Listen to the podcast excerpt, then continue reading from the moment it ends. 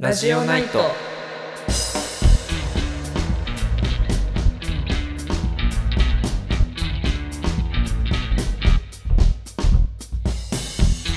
こんばんは、ミルキーと、サバシロです。はい、えっと、お便りが一通来てます。ありがとうございますあ。りがとうございます。えっと、まあ、ジオニュース速報関連で、えっと、ラジオネーム、トカトントン、ゴールデンスパイクが設置された千葉県市原市の地層、千葉ニアンについて詳しくお聞きしたいですということです。はい。設置されましたね。なんか、盾みたいなやつね。うんうんうんうん。なんか路頭に貼り付けてあるんでしょそうそうそう。なんか、なんかさ、うん。すごい保全する、しないといけないのかと思ったら、なんか普通になんかガチッと埋め込んでるよね。まあそこくらいはいいってことなんじゃない、うんまあ化石じゃないし。で、まあ、チバニアンについて説明しますと、えっと、チバニアンは77.4万年前から12.9万年前の地質時代の名称として今回、まあ、確定したとはいはいはい。いうことで、えっと、そのチバニアンに当たる地層が千葉セクションっていうところで、でこの千葉セクションにその地磁気の逆転をね、記録した地層部分があると。うん。うん。その地層、何地磁気逆転の時代自体は77.3万年前で、うん。チバニアンの開始時期と1000年のズレがあるっていううんうん。で、その、まあ、チバニアンのその始まりのね、年代の決め方が、その地磁気の逆転層がある層の一番近い鍵層っていうふうに、鍵層の、まあ、最下部だねって決めらまあれてて、分かりやすいとこじゃないといけないもんね。別の場所で同じ地層が出てるときに分かんなくなっちゃうそうね。どれだか。でもその鍵層になっているのが白尾火山灰層ってやつらしくて、うんまあ、なんかいろんな、その鍵層になるためにいろんな条件があって、まあ、海底で連続的に積もった地層であるとか、多くの種類の化石が産出するだとか、うん。なんかいろいろあるらしく、まあ、今回はそれを満たす層として、この白尾火山灰層が認められて、結局、チバニアンがうん。めでたく、めでたく。で、まあ、まあ、チバニアンに関連して、まあ、そのチバニアンに当たる、まあ、77.4万年前から12.9万年前がどういう時代だったかっていうのを合わせて説明しておくと、まだあの、何、類人猿が。いろんな種類がね、いた時代で、まだホモ・サピエンスはまだいなかったくらいの頃で。だいたい1万年前に誕生した。そうだね。そう。で、ホモ・エレクトスぐらい。もう、その一個前のホモ・ネアンデルターレンシスとかも多分まだいない頃で、エレクトスの時代？でもまあいっぱいまだいたんじゃないかな。ホモ・サピエンスだけになったのが1万年前だもんね。うん。うん、で、あと、まあ、特徴的な内容としては、もう表記、完表記サイクルだね。うん。氷河期とね、間氷期の時代のサイクルがまだあったと。もうこれは因子には品質だよね。そうそうそう。まあ何、表記、完表記サイクルをの原因となっているのは何かみたいな。あー、え、あったっけ？そういう問題。あったか過去問にありましたよ。あその、何、光点の周期的な変化からみたいな。ーはいはいはいはいはいはい。日軸の傾きと、うん。あと、なんだ、再差運動と、そうだね。あとなんだっけ、地軸のか、ああと離心率か。そうか。あーの3つが影響すると。うん。で、これあのー総日射量自体は変わんないじゃん。地球に当たってるそうね。太陽から来てる日射のエネルギー自体はまあ変わんない。変わんないんだけど、うんその夏の北半球高緯度のその日射量変動が表記、間表記の気候変動を支配してるんですって。うーん、なんか地地地軸の傾きがこう変わるじゃん。うん。駒の再差運動みたいに。うん。で、それによって、その緯度がちょっとずつ変わるから、位置は変わらないんだけど、太陽と当たる角度が変わるから、そそうだね。う。北半球の夏が大事なんだってね。なるほどね。う皆さんは飲酒に備えて、残留時期とかも結構因子品質じゃない？そうね、あの、うん体積、あの、時期のね、記録はそうそうそ2パターンあって、1個はもう溶岩から噴出したときに、自鉄鋼がそのまま記録するとう。うん。いうのと、なんか、海海洋底に、こう、じなんかね、降り積もる中で、そうそうそうなんかあの磁石みたいに当時の地球の時期を記録できる鉱物がいくつかあって、磁鉄鋼とか、まあ、そういう金属っぽい、あ、磁鉄鋼は金属じゃない、その磁鉄鋼とかがこう積もるときに、こう水中で地球の地磁気の向きにそろ揃ってた状態で、そのままこう一粒ずつ積もっていくから、岩石全体もその時の地磁気を記録することになるっていうね。うんことらしいんだけどその堆積する方のやつね。うん。まあ、そうじゃないと昔の地磁気の向きはわからないよっていうことだね。こんな感じですか？うん。いや、まあ本当、飲酒出るからね、出てるからね、うん。東大の過去問でもあったもんね。だっけ？あったあった。去年か、あ去年は俺らだから、一昨年かうん。3年前くらいだかに出てたよ。うーん。そうなんだ。ジバニアの話が。あの、産総研のね、資料が結構うまくまとまっていたので、見てみるといいと思います。はい。じゃあ、コーナー行きましょう。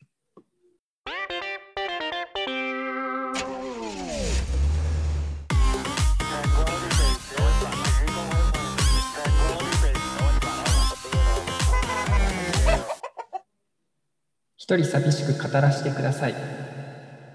我々がこれまで心に秘めていた、語りたかったけれども語る機会がなかった、そんな話を勝手に語っていきます。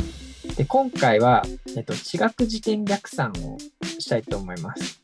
なんだと思う、なんだそれはって感じですが、あの、沢城が初版1970年。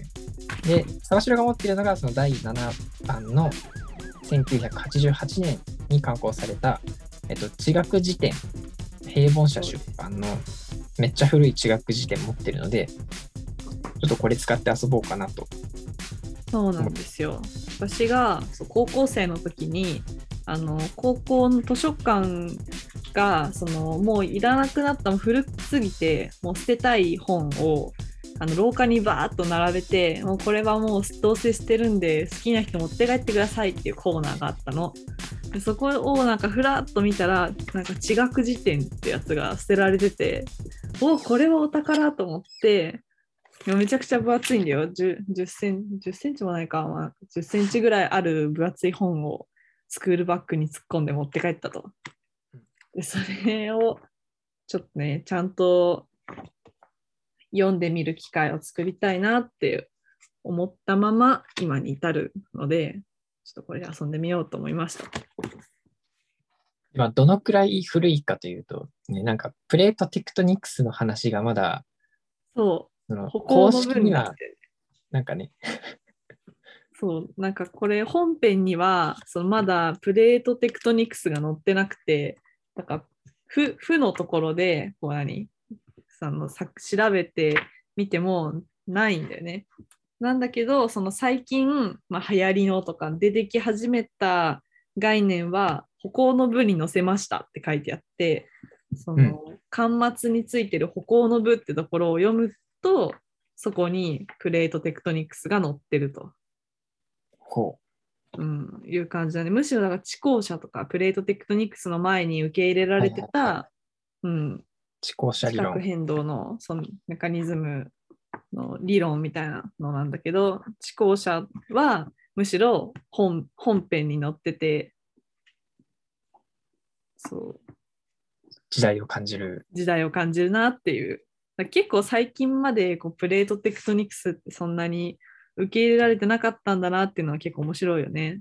そうね。そう、言っても、30年ちょっと。そうそうそう、1988年ってさ、なんかなんだかんだ論文とかいまだに引用するじゃん、時代的には。うん。普通にするじゃん。だけど、まあ、その頃ってもう今と全然考えは違ったんだろうなっていうのが面白い。で、まあ、あの、この古めの地学辞典を使って、地学辞典逆算をはい。で、あの、サバシロが用語の説明文を読み上げるので、その単語を当てましょうっていう、はいはいはい。いうまあ、感じでね。人にやっていきましょはい。じゃあ、これでいこうかな。典型的な大陸棚に比べて地形が著しく不規則で水深の深い大陸棚によって占められる大陸の延辺地域。ちょっと待って、ちょっと待って、ちょっと待って。う。え？違う、違うやつ読んだわ、今。違いや、違うやつなんだ。私の思ってるやつと違うところだったり。待って待って。大君何言ってんの？なんか、ちゃうちゃうちゃう。これはサバシロ自転初心者説が出てきましたよ。読み方が分かんなかった。あ、じゃあこ、こっちの方がいいか。じゃあ、これにします。海洋太陽って特に大西洋、インド洋、東太平洋などが大陸の移動によって最近形成されたとする考え。古く大陸表意説の提唱者たちは南アフリカと南アメリカが相対的に憑依して南太平洋ができたと考えたが、このような考えが最近再び盛んになった。大陸移動説。はいはいはいはいはいはい。そう、もうほとんど正解かな。うん大陸海洋底拡大説の方でした。うん。大陸が移動するっていう考えでもいいけど、まあ、海が広がるっていう。こっちは本編に載ってるんだよね。そうだね。そう。大陸移動説とかは本編に載せて、私もともとそう大陸移動説読みたかったんだけど、今。うん。大陸移動説は、なんか大大陸表意説っていう言葉の方が普段使われてるみたいで、そっちをえー読めって書いてあって、ちなみにその、さっき読んだのって何だったの？大海洋底あ、ち大陸棚の。ああ、そう、それが大陸延辺地域ってやつ。すごい地味な、なんか、そんな、そんなんは、ねちょっと読み間違地えちゃった。ね。うん、ちょっと地味すぎたから、あこれはまずいと思って、じゃあ次の。次ね。この辺、この辺いいんじゃないか？あ、じゃあこれでいきますか。えー、古生代の最初の地質時代。先カンブリア紀に比べて生物の種類、個体数ともに爆発的に多くなる。もういいですか？うん。カンブリア紀。ここまで読まなきゃよかったな。だって、先カンブリア時代って言っちゃったらもそうなんだよ、そうなんだよ。う、もう答えじゃん。答えだよね。いやー、ちょ、ちょっと待って、ちょっと待って。あ、これいいんじゃないか。オッケーオッケー、いきます。えーハワイ島の南東部を占める活火山、海抜1247メートル、それ合い突出観覧岩玄武岩の薄い溶岩流の5層からなる縦状火山、山頂に2キロから3キロのカルデアがあり、リフトゾーンが南西と東へ伸びている。はい、どうですえ、か待って、標高がもう一回。標高1247メートルのハワイ島の南東部を占める活火山です。標高低くない？でもさ、ハワイの溶岩ってさ、あのすごいサラサラのマグマじゃん。いや、だって、俺が知ってるところは4000メートル超えるよ。マウナケアとか、はいはいはいマウナロアマウナロアだね。マウナケア、マウナロアってきてもう一個あるじゃん。マウナケア、マウナロア、なんとかあだよ、ちなみに。マウナロア感のある言葉のやつ。わかった。はい俺には、いや 正解って言ってやりたいけど、キラウェア火山でした。あ、キラウェアか。で言われたらわかるでしょ？あーいや、完ってなるでしょ全に見落としてたわ。キラウェアは。キラウェアね。しかもちょっと適当に言ったのもなんかちょっと近い感じだし。うんそうそうそうなんかちょっと、ちょっと解像度落ちてたけど、なんかキラウェアを極限になんか生したみたいな感じな。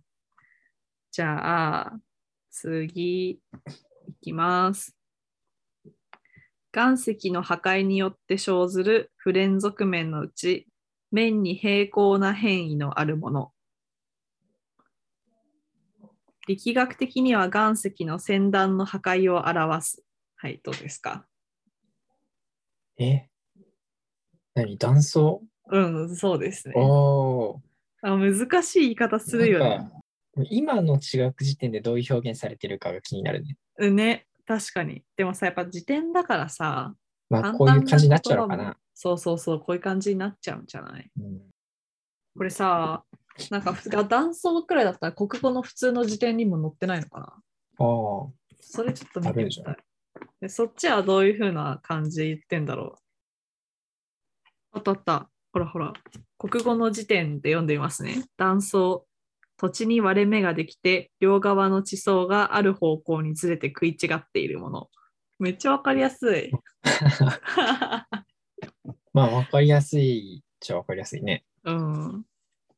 地学辞典だと岩石の破壊によって生ずる不連続面のうち面に平行な変異のあるもの。うん。同じこと言ってるけど難しく言面に。平行じゃない変異があるものってどういうこえーっと、待って。岩石の破壊によって生ずる不連続面とうん。の中でも、そこまではいいよね。うん。面に平行な変異がある。ただのひび割れも入っちゃうから、岩石の破壊によって生じる不連続面。あーいやそんなことないか。私、不連続。に落ちないね。不連続って言ってる時点でさ、平行な変異があって、なんかズレが生じてるから不連続なんじゃないのって思うよね。腑に落ちませんって平凡者に送ってみる？送ってみてほしいわ。講義の文章を。うん。あ、じゃあこれいきますね。カムチャッカの東方、統計170度に沿い、ほぼ南東に連なる数十個の海山の一群。えっと、アリューシャン列島。そっちでは天皇海山列。あ、そうです、そうです。これもよく名前は聞くやつなんですけど、あの昔のハワイなんだよね、天皇火山海山列って。ーうん。そうね。今、ハワイ島で火山が噴火してるけど、こうプレートがどんどん移動してっちゃうから、あの、もともとハワイ島の部分にあった島がポツポツポツずっとハワイから連なってて、まあそれがずっと行くと、なんかロシアの海岸線ぐらいのところまで行くんだけど、まあ、その昔のハワイの火山列のことを天皇海山群って言いますと。ゴニアタイトについての南 X 線による検査で数本の触手を持つことが判明。かつて蓋とされていたものは楽器であることが分かり、手術も発見。その中に有効虫、海景虫、海ゆり、湾側外編、サンゴ編などが発見された例がある。なんでしょう？じゃあ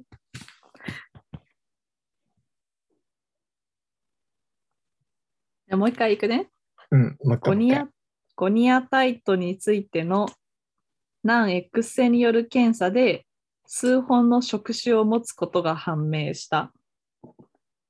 あ OK、数本の触手を持つね。触手ね。うん、触 触手。うん、はい。で、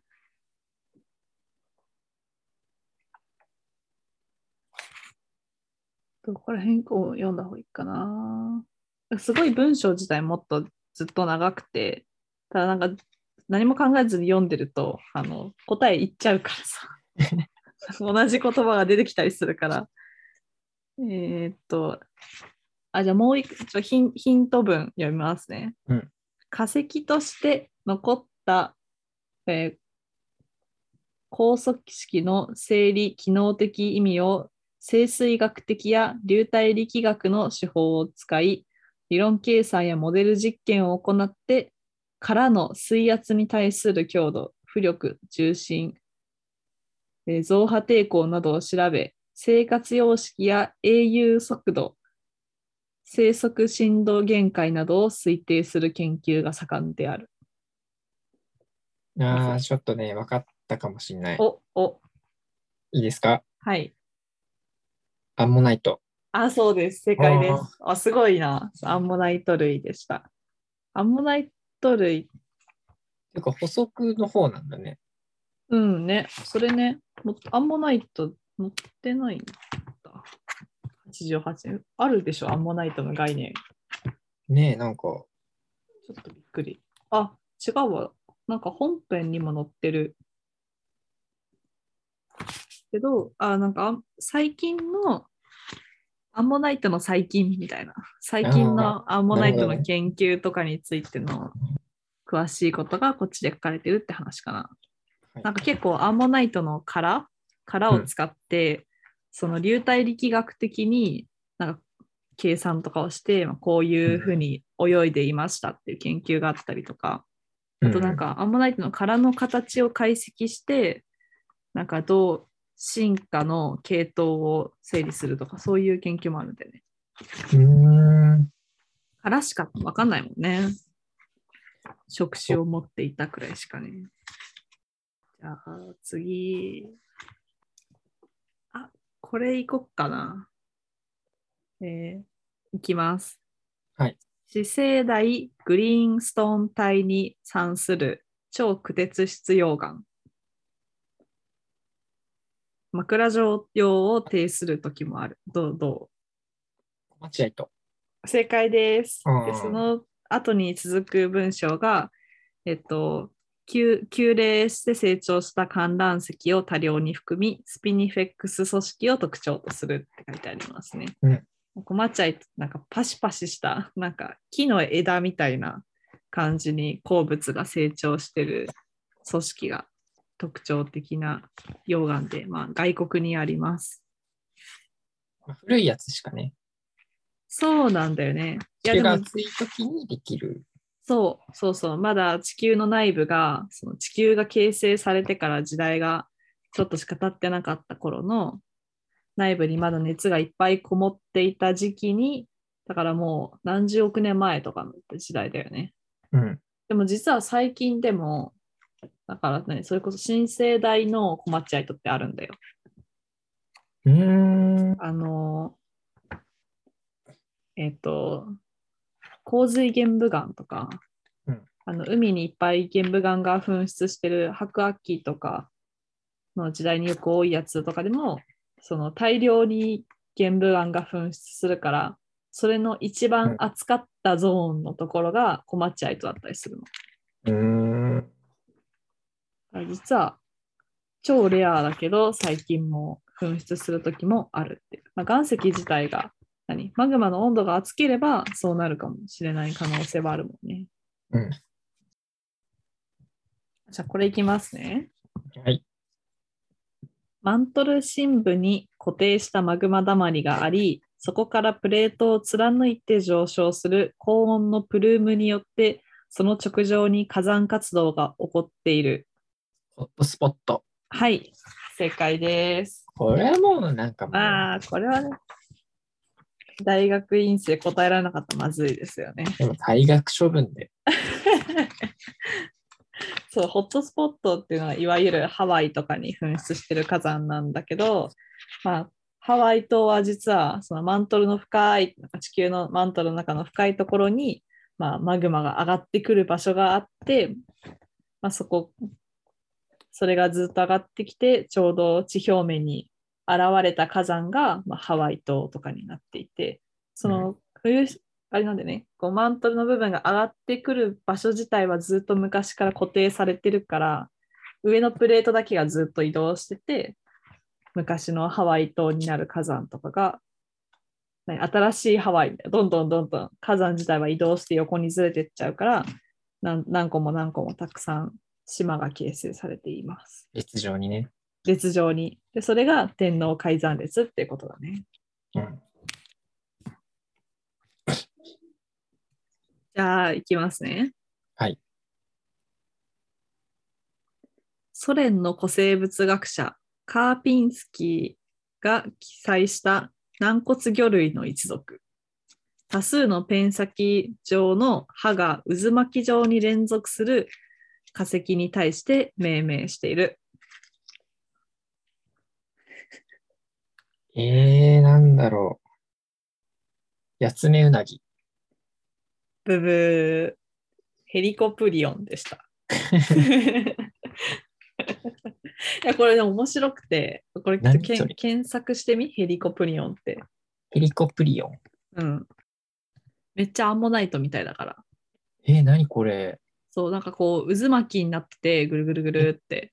下顎だけがなんかぐるぐるんってなってるな。サメみたいな。そうそうそう、サメの歯なの。のに、サメなのに、下顎だけアンモナイトみたいな。そうそうそうそうそう。めっちゃ変でしょ。だアンモナイトって何この歯だけ見たら、アンモナイトみたいに見えるぐるぐるした渦巻きなんだけど、実は恐恐竜じゃないわ、サメの歯の化石で、下顎だけなアンモナイトくっついてるみたいな。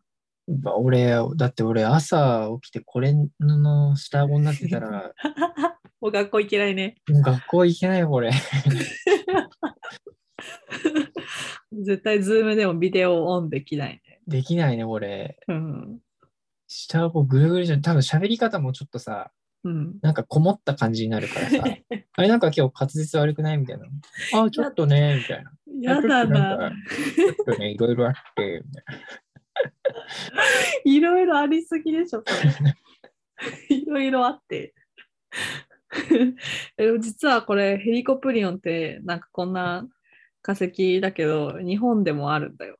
な。えー、あの群馬県に昔報告されてて群馬県の中部二条期二条期系のあ違う群馬県の中部二条系産のものとか宮城県気仙沼市の地層から産したものなどが知られているそうです。まあでもねこれ本当に伝説の化石で、なんか化石オタクの中では多分持ってる人いるんだけど、出さ誰もこうみみんな秘密に持ってて、秘蔵してるから誰もわかんないな、みたいな感じになる。なんで隠してんの？いやー、わかんない。なんかこう、あれじゃねちょっと、バレちゃうから、みたいな。研究者に取られちゃうから。ってやつじゃない？じゃあ、じゃあもう、これも簡単ね。超簡単。うん月の表面を覆う岩オリス壁。はい。クイズ番組じゃない？だよ。ミルキーの知能、知早かったよ。能クイズ。食い気味になうんってよ、今。それはもうほとんど優勝だよ、これ。そうだよ。そうだよ。全部レゴリスで出してもらえれば、ね、もう即答するんだけど。じゃあ練習しとく、その一回。うん。月の表面を。レゴリス。はい。ここも最終問題だからね。ちょっと簡単すぎない？それ。番組開始3分で優勝ですよ。もうレゴリス言えたら優勝なんだ。レゴリス言えたら、どんな問題でも。じゃあ、有機物や含水鉱物を含む得意ななんとかかんとか、19例しか知られていないが、いずれも落下を目撃されたもの。これ分かったよ、多分。あ、はいはいはい。えーっと、まずね、あの、コンドライトなのは確かだと思うんだな。はいはいはいはいはいはい。さすがですね何コンドライトだ？有機物まあでも、うん。有機物や含水鉱物か。うん、まあでも、有機物なら炭素質コンドライトなのかな。そうですね。さすがですね。まあ、コンドライト、あ、そうだ、コンドライトって分かってて、有機物って言ったら炭素質から、なんか、まあ、コンドライトっていうのは、まあ、隕石の一種なんですけれども、まあ、その中でも最近注目を浴びている、まあ、有機物とか、まあ、岩石鉱物などを含んでいる中の種類ですね。資源的なね、隕石なんだよね。そう、資源的な隕石で、隕石の中でもだいぶ太陽系がえー形成される過程の中でも結構最初の方にできたまま、まあ、変質とかその後でなんかこう変性したりこう組織が変わっちゃうようなことを、まあ、受けずに生き残ったやつらのことを言います。うん。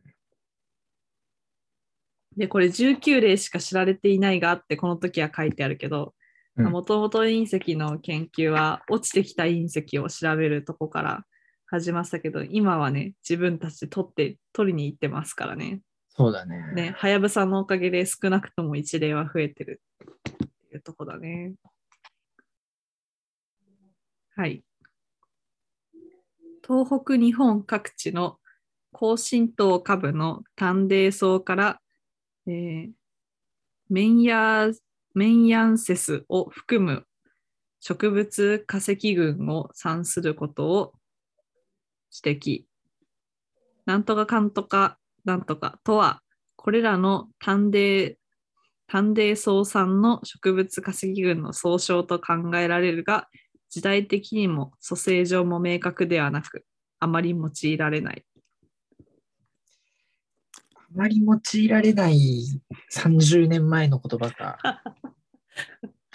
です。そうですね。もう多分今使われてないもんな。多分使われてないね。まあ、東北日本各地の高浸透株ので、あ、この炭泥層っていうのはその泥炭層だから、まあ泥炭泥の炭の層から、まあ、報告されている植物化石群だそうです。わかんないな。東北の内容ってもうグリーンタフとかしかわかんないもん。そうだね。化石っていうとちょっと、敵とかな、うん、局所的だからちょっと知ってる人は知ってるとかになっちゃうよね。じゃあ答えは？メディアンテス植物群ってやつでした。聞いたことがない。メディアンテスって言ってる割にこう日本の植物群なんだなっていうのはちょっと面白かっそうだね。なんかカタカナた。。そうそうそうそうそう。仙台植物群とかじゃなくて、なんかこの化石の種類から多分言ってるんだろうね。あ、これ、これ言えなかったら絶対ってやつちょっと見つけたんで、その隣に嫌だな。行きますね。アリゾナ州中部にあり、キャニオンディアブロ隕石港とも言う。高さ40から50メートルの縁に囲まれた直径1200メートル、深さ170メートルのほぼ円形の窪地。巨大な隕鉄の衝突、爆発により生じた。コロラド高原南部の二条から三条系の水平層地域にあるが、隕石港の周囲のみは爆発による浮上のため地層が放射状に外に傾く。あのー重大な報告していい？はい。完全に度忘れしてるよね。なんだっけ名前。あのあれのこと言ってるんだなっていやもうのはわかる。完全に分かってんだよ。あ、そういうことね。なんか遅いなと思って。いや、ここは本当はもうあの食い気味に行って、またそうそうそう。ね、行かないといけないところじゃん。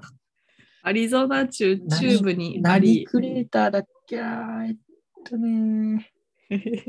だって行ったもんね。うん、行ったね、私たちうん行きましたね、これ。うんあの、シャッターコーンっていう鉱物うん、あったもんな。そうそう、衝撃で作られる衝鉱物ね撃。隕石衝突か核実験でしかできないと言われている。うんうん。ね、まあ、まあそんなところがありましたけれども、はい。まあ以上ということで、ね、今日はどうでしたか？楽しかったですね。終わらせるな、もうここで。もうなかったことにすな、これえ、ね、やってやって。あでもさっきの、あれだよ、うんちゃら植物群の隣の行にあった言葉だからね。いや、そうそう、だからそれを最初言ってたから、それの横の言葉だなと思ったんだけど、うんそのなんたら植物群の言葉そのものももう忘れてたから、全然ヒントにならなくて。あじゃあ、大体の、大体のさ、あの、日本語の50音の場所を知るために言っておくけど、1085ページで、全部で何ページあるかっていうと、うん全部で1195ページだな。200 1200ページ中の1085ページ。後ろだね。後ろ後ろ。なララ行だと思うんだよね、多分ね。ちなみにラ行よりも前。あ、魔行があるか。ん？赤さったそうそうそうら浜、うん魔行です魔ね。行。メテオクレータお出てきた。はい、メテオクレーターでした。これ結構インパクトは大きいよね、見に行った時の。ー。まあ、でかいね。うん。なんか本当にさ、まあ、砂漠みたいな感じのただっ広い平原のところにアメリカにあるんですけど、あのいきなり大穴が開いてるんですよね。そうそうそう。そう。で、まあ、直直径1200メートルので、直径1キロの穴が目の前にこう広がってるっていう、結構ダイナミックな景色でしたね。うん。で、ああそこなんか気流が、なんかあそこの上だけ不安定になるらしくて、あの飛行機が落ちた跡があるんだよね。えなんか落ちた飛行機の金属片みたいなのが、そう、あのクレーターの真ん中に落ちてんの、今でも。そう、飛行機自体は殻付けられてんだけど、ほとんど。あそこの上飛ぶと多分危ないんだと思ってる。そう。なんかちっちゃい飛行機みたいな。テスナみたいなってことね。あ、そうそうそうそうそうそう。旅客のでっかいやつではない旅けど客、機を想像したから。もう大事故になっちゃうね、それ。そうそうそう。そうなんですね。いきます。はい。三差計算円。社法承継、空間群、PBCA、格子定数、えー A が18.626オングストローム、B が27.230、C 軸5.297、えー単位格子中4分子含む。屈折率 A 軸で1.605、あ、じゃあごめんなさい。えっ、と、アルファが1.605、ベータ1.626、ガンマ1.633。あの、もうそんな読まなくて大丈夫です。はい。あの、パスで。えージムトン・プソナイトでした。いやもう聞いたこともない。ね聞いたこともないし、な何に入ってる何の鉱物なのかもわかんないね。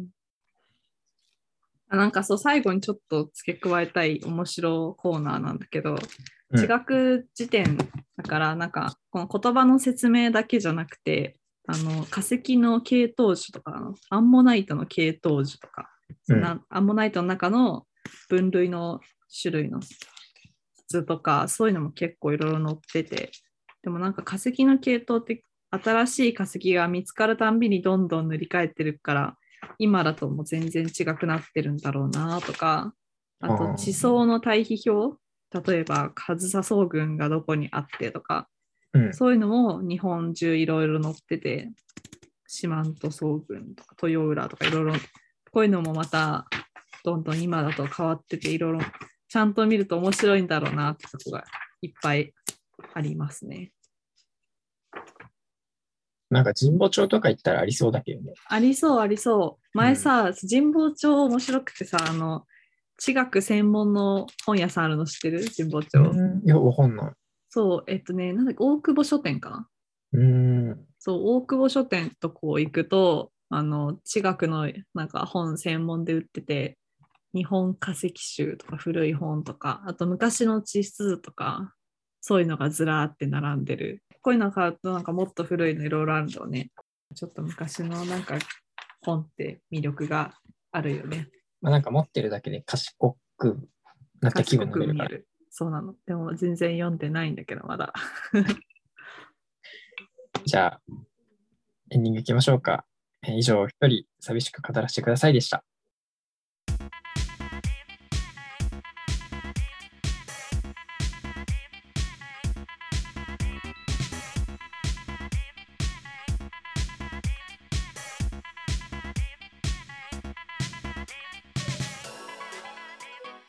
はい、エンディングです。はい。あのー今週、昨日か、昨日丹沢に巡検に行ってきたんですけど、2週目。そう、だから毎週準検行ってきたんだけどって言ってるけど、別に準検行きまくってる人ってわけではないですからね。あの、私たちが2年生の時も見に行ったあのプレート協会の断層が実は丹沢にあるんですよ。フィリピン海プレートと北アメリカプレートを、まあ、そこであの境にしている断層なんですけど神縄断層って呼ばれて、まあ、それを毎年うちの学校の2年生は見に行くんだよね。でそれがあのうちらが行った時も、まあ、まあまあこうちょっと何崖っぽくなっていた感じの場所だったじゃん。そうだね、そこそこの案外、そう。そうそうそうそうそう。それのあの崖があの2倍くらいのサイズに広がってました。いやでも残念なことに、うん、その崖自体はすっごい目立つんだけどあの昔の台風でその崩落しちゃってるから肝心のその断層の境界が見えてる部分が、うん。あの土砂で埋もれちゃっててそれもったいないね。そうなんだよ。だからちゃんとデータをね取れなかったんだよね。うん。で もうでもそれで帰るのも悔しいじゃん。結構あそこさアクセス大変じゃ大変じゃん、2大変ね。年生の子にとっては。川の中をパシャパシャ歩きうん。なんか結構結構歩いていくんですけどあの頑張ってだからもうそれのまま帰るの悔しすぎてみんなでハンマーで地面を掘って教会を探そうって。高い行為。そうそうそうやったんだけどね。ちょちょっとあったの。ちょろっと。あ、本当？うん、ちょろっとあったんだけどあれってさあの地層ってか断層面のさ傾斜とかを測るときってあの面として出てないと測れないじゃん、そうだね。走行傾斜って。面として出てなくて。だから、うん。すんごいもうほんと2センチぐらいちょろっとこう出てた段差みたいなところで無理やり測って帰ってきたちょっと残念だったね。まあ、あの、神縄断層のその崖といえば、やっぱうん。僕らが行った時のね、ちょはいっとした事件、ちょっとした事が起件。きてて、あの、あそこ本当崖結構急で、うん。まあ、みんな結構崖登りに行ってたけど、ほん本当ね、結構危ないくらいのうんうん。角度の急な崖で、でみんな一人一個ハンマーを配られて参加してて、で、まあその同期のうちの一人が、うん。まあ、その崖登ったんだけど、その崖の途中にハンマーを置き忘れた状態で、ちょっとね、滑り、ずり落ちちゃって、まあずるずるね1メートルくらいね、なんそうずり落ちちゃって。で、あの、ハンマーが残ってる状態で壁にこうガシッとこう、なんかセミみたいな感じで、ついて。で登ろうと、登ろうとすればするほど、ズズズズってどんどん下に下がって、なんか5分くらい格闘してたよね。してた。で、最終的に、あの、引率の先生が、おーい、大丈夫か？って言って、なんか大丈夫じゃないですみたいな感じになってて、で、それで隣にいた学生の子の、ちょっとヘルメット貸してくれる？って言って、自分がこうヘルメットかぶってかぶって、今から助けに行くからなって言って、ずんずんスイスイ登ってったのはちょっとかっこよかった。そうだね、あれ、そうなんだよ。かあのっこいいシーンだったね。そうあのかっこいいシーンとリポビタンデーの CM みたいになっててかっこよかったから友達と純剣マジックって呼んでるの。なんか路頭の前では人がかっこよく見えるっていう現象のことを指すんだけど中学時点に載せてほしいわそれも平凡者の方、お願いします。お願いします。はい。お便りお待ちしております。えーメールアドレスはラジオナイト .gmail.com、ラジオナイト .gmail.com、Twitter の、えー Google フォームからも回答受け付けております。詳しくは、アットマーク、ラジオナイトまで、えー Twitter 調べてください。えーそれでは、ラジオナイトまた次回お会いしましょう。おやすみなさい。おやすみなさい。